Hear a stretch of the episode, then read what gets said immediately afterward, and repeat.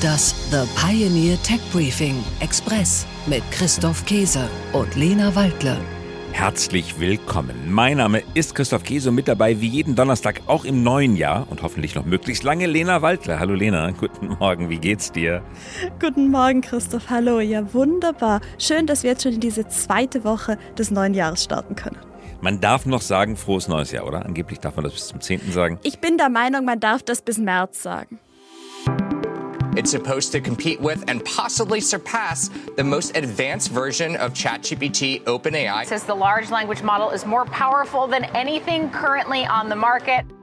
Seit ziemlich genau einem Jahr, Christoph, ist die Technologie von künstlicher Intelligenz vor allem mit einem Unternehmen verbunden, mit OpenAI und damit direkt, indirekt mit Microsoft. Vom Konkurrenten Google war bisher einiges zu hören, aber noch nicht wirklich erfolgreich ist. Noch kein großer Durchbruch.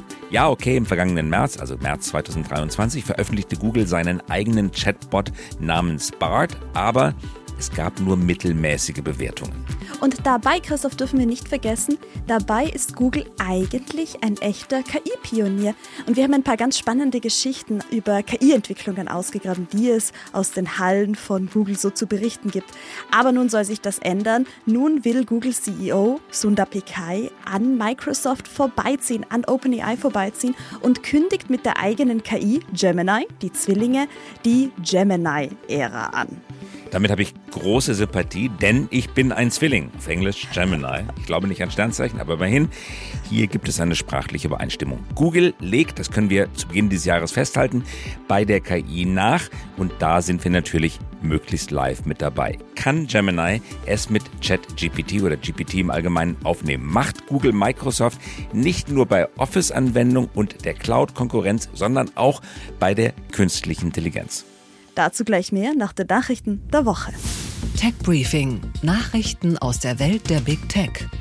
Digitale Realität. Apple gab diese Woche bekannt, dass die Datenbrille Apple Vision Pro ab Anfang Februar in den USA erhältlich sein soll. Der Preis beträgt rund 3500 Dollar. Die Apple Vision Pro soll digitale Produkte noch besser in die reale Umgebung einfügen. Der Verkaufsstart in Europa bleibt weiter unklar. Und nochmal Apple. Apple hat überraschend sein großes multimodales Sprachmodell Ferret als Open Source Code veröffentlicht. Das Modell zeichnet sich durch die Fähigkeit aus, Objekte in Bildern lokalisieren und beschreiben zu können.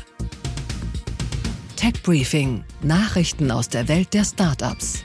30 Millionen Dollar für ehemaligen Twitter-CEO. Parek Agrawal, früherer Twitter-CEO, hat für sein KI-Startup 30 Millionen Dollar eingesammelt. Es ist nicht bekannt, wie das Startup heißen soll oder welches Produkt das Unternehmen anbieten möchte eine Milliarde Euro für Kernenergie-Startups. Frankreich stellt rund eine Milliarde Euro für Startups bereit, die Kernreaktortechnologien entwickeln.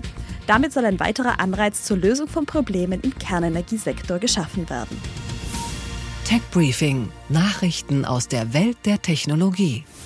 Mondmission vertagt. Am Montag startete vom Weltraumbahnhof Cape Canaveral die erste Rakete einer neuen kommerziellen US-Mondmission. Doch das Unternehmen Astrobotic gab kurz nach dem Start eine Störung bekannt. Die Kapsel sollte Ende Februar auf dem Mond landen und wäre somit die erste amerikanische Landung nach der Apollo-Mission. ChatGPT im Auto. Volkswagen kündigt die Integration von ChatGPT in seinen Autos an. Dabei soll ChatGPT mit dem eigenen Sprachassistenten IDA zusammenarbeiten und damit aushelfen, wenn IDA mal nicht mehr weiter weiß. Im zweiten Quartal soll ChatGPT in den ersten Serienfahrzeugen zum Einsatz kommen. Sie hören aktuell die kostenlose Kurzversion unseres Podcasts. Sie wollen mehr vom Tech Briefing? Unsere Analysen sowie Expertenmeinungen und topaktuelle Interviews hören Sie auf thepioneer.de/slash techbriefing oder in unserer The Pioneer App.